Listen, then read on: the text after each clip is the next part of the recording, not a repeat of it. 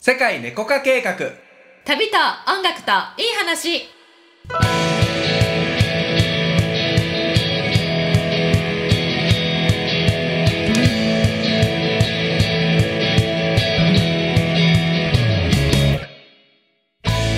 こんにちはたけちゃんですゆりこですこの番組はより自由に自分らしく豊かに生きていきたい人のために自分を制限している思い込みに気づいて人生をワクワク彩り豊かに変化させていく番組です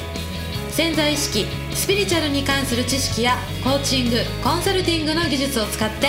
皆様のご質問にお答えしていますはいそれでは今日もご質問にお答えいたしますはいよろしくお願いしますはい、ペンネーム塩丸さん。こんにちはこんにちは。お二人様こんにちは。今日は質問がありメッセージいたしました。はいえー堂々としている人になるにはどうしたらいいでしょうかというご質問です。はいうん、堂々としてる人ね。ううんんうん、確かにこう堂々としてる人とさ、あのなんていうの？反対にいる人ってさ、うんなんていうんかなこうオーラのある人と出会うとさ、うん緊張して喋れなくなるとかああ自分なんかこう威圧的に感じたりとかオーラのある人、なんかこう自分が小さく感じたりとか、うんうんうん、思ったこと言えなくなったりこう固まっちゃう人もいるよね、うんうん、で緊張したりすることもあるしうんなんやろね存在感のある人とさおしゃべりしようと思ったらドギマギしてたこと私もあるなうんうんうんうんうんやしまあ堂々としてる人ねうんうんそうやねどんな人なんやろねうん そうそうねどんな人かなどしっと構えてるんじゃないそうそのどしっと構えてるっていうのがさ、うんあのー具体的にどうなのよどういうことなんかなって思うとさあの大事なことってあるうーんまあさっきのさ、まあ、ゆり子がって言った話だと、まあ、例えば沈黙に耐えられないとかね、うこんうやってすごく堂々としてないよねっていう感じじゃんうん沈黙に耐えられないっていうのはねこれってさ勝手な思い込みでほとんどの人が思ってるんだけどだから喋らないといけないとかさうんあのなんうーんなん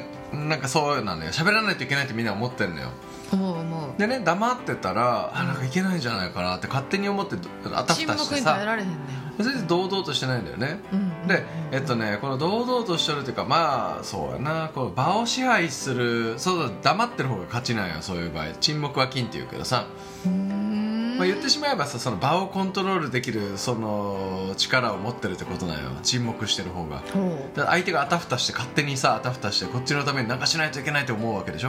うまあ堂々としてる人とそうじゃない人っていうそれそうはいうこと生まれそういうてことしまうからね関係がうんうん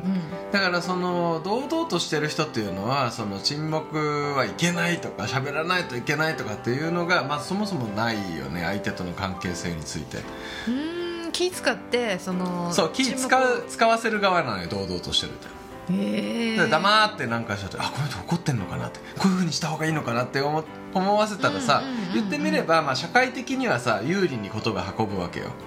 まあそうね社会的にはね社会的にはうね、ん周りが勝手にあたふたしてやってくれたらそれが一番よく ないみたいな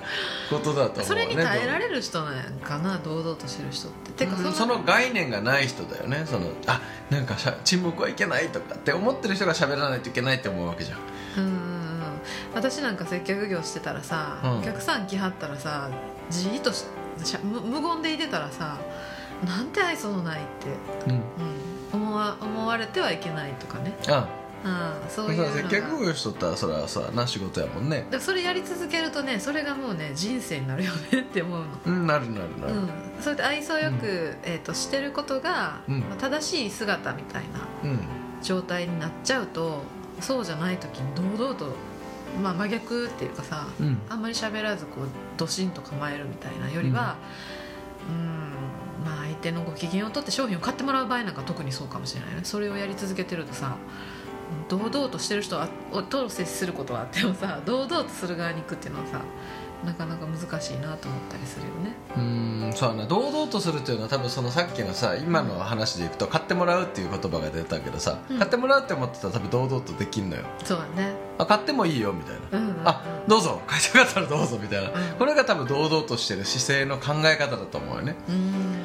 でもちろん良し悪しもあるし立ち位置にもよるし仕事にもよるんだけど、その堂々としてるというのは心の姿勢の話だからさ、うんうんうん、確かあとは今姿勢って言ったけど、まあ、今今まではちょっと概念的な話だけどさ、うん堂々としてるというのは本当に姿勢のことなんよ、にほうん、例うえば本当そうのやな結構意識高い人だったら NLP とか勉強したことある人もいると思うけどさうん神経言語プログラミングねだからこう体の動きとその感情というのはすごくリンクしてるわけよ、うん体の姿勢とかさ、うんうん例えば、まあ、堂々としてる人ってどういう姿格好してると思うって言うとさ、うんまあ、胸張ってそうだよねって思うじゃんみんうな、うん、んだから胸張ればいいんようんうんで例えば胸を張った状態でさすごくネガティブなこと考えてごらんとかイメージしてごらんって言ってもなかなか難しいよねそうねうんで逆にこう腰をこう丸めて下を向いてる状態でさだったらすごく自然とネガティブなことを考えてしまう思考がそれにつられていくってことうんうんそうそうそう体の姿勢と脳の中の回路がこうーうんリンクしてるからさなるほどだかねらまあ姿勢をすごくまあ胸を張ってみるとか、えー、と例えばあーちょこちょこ歩くんじゃなくて大股で堂々と歩いてみるとかうねんこういうことをやることによってその自分の感じる感情が変わってくるわけよ確かにうん、だから、まあ、そういうのとかやってみたらいいんじゃないかなと思うけどね、そうね姿勢意識してねうん、うん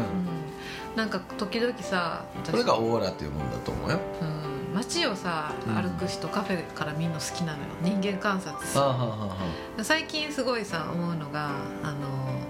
首がねあうの、んスマホでこう前にわかるわかる出るあの肩よりだいぶ前に出てる人が多いうんそれってもうさっと見たらさ人間って多分ささっとその人一瞬で判断できる能力あるっていうあるあるだからねあの首がこう曲がって肩より前にある人とか、えっとまあまあももちろん胸張ってないからさうんすごくねこうなんだろうねあのオーラはないよねまあ、オーラはないというかうんそのオーラはあるんだけどそれを感知してそうじゃない方にと感じさせる感じてるってことよ自信がないオーラがあるってこそとうだそようねそうしようと思ったそ時にはれを感じちゃったわけねその施施をすればいいと思うけど逆にだからやっぱ首がさしっかりさその背骨の上に乗ってるでピシそうだッねと立って、ピシッと歩いてるとかっていう人って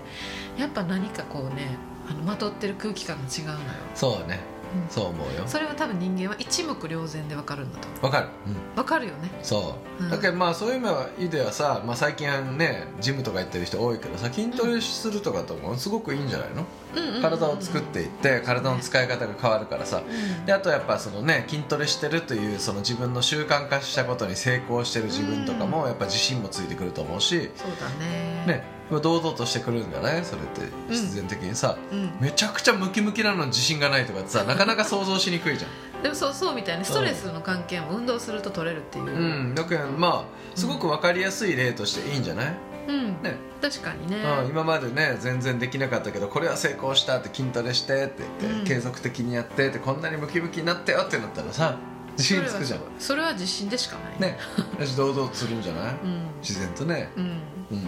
そうねだから、はいあのたかが姿勢されど姿勢っんうんていう、ね、大事よねうん、そこをや変えてみるだけでも、うん多分ねこう下見て歩いてる世界とね首をちゃんと前にあの後ろに引っ込めてねうんあの顎を引いて歩くし世界はねちょっと違うで多分考えることも変わるからそうね運動したくなるかもしれないしより、ね自信を持って堂々としてるっていう人は真似してねそれもうんうん、自信のある堂々とする人を完全コピーするのもいいもんね、うんうそう思いますよんうんはいはいそういうことでしたはい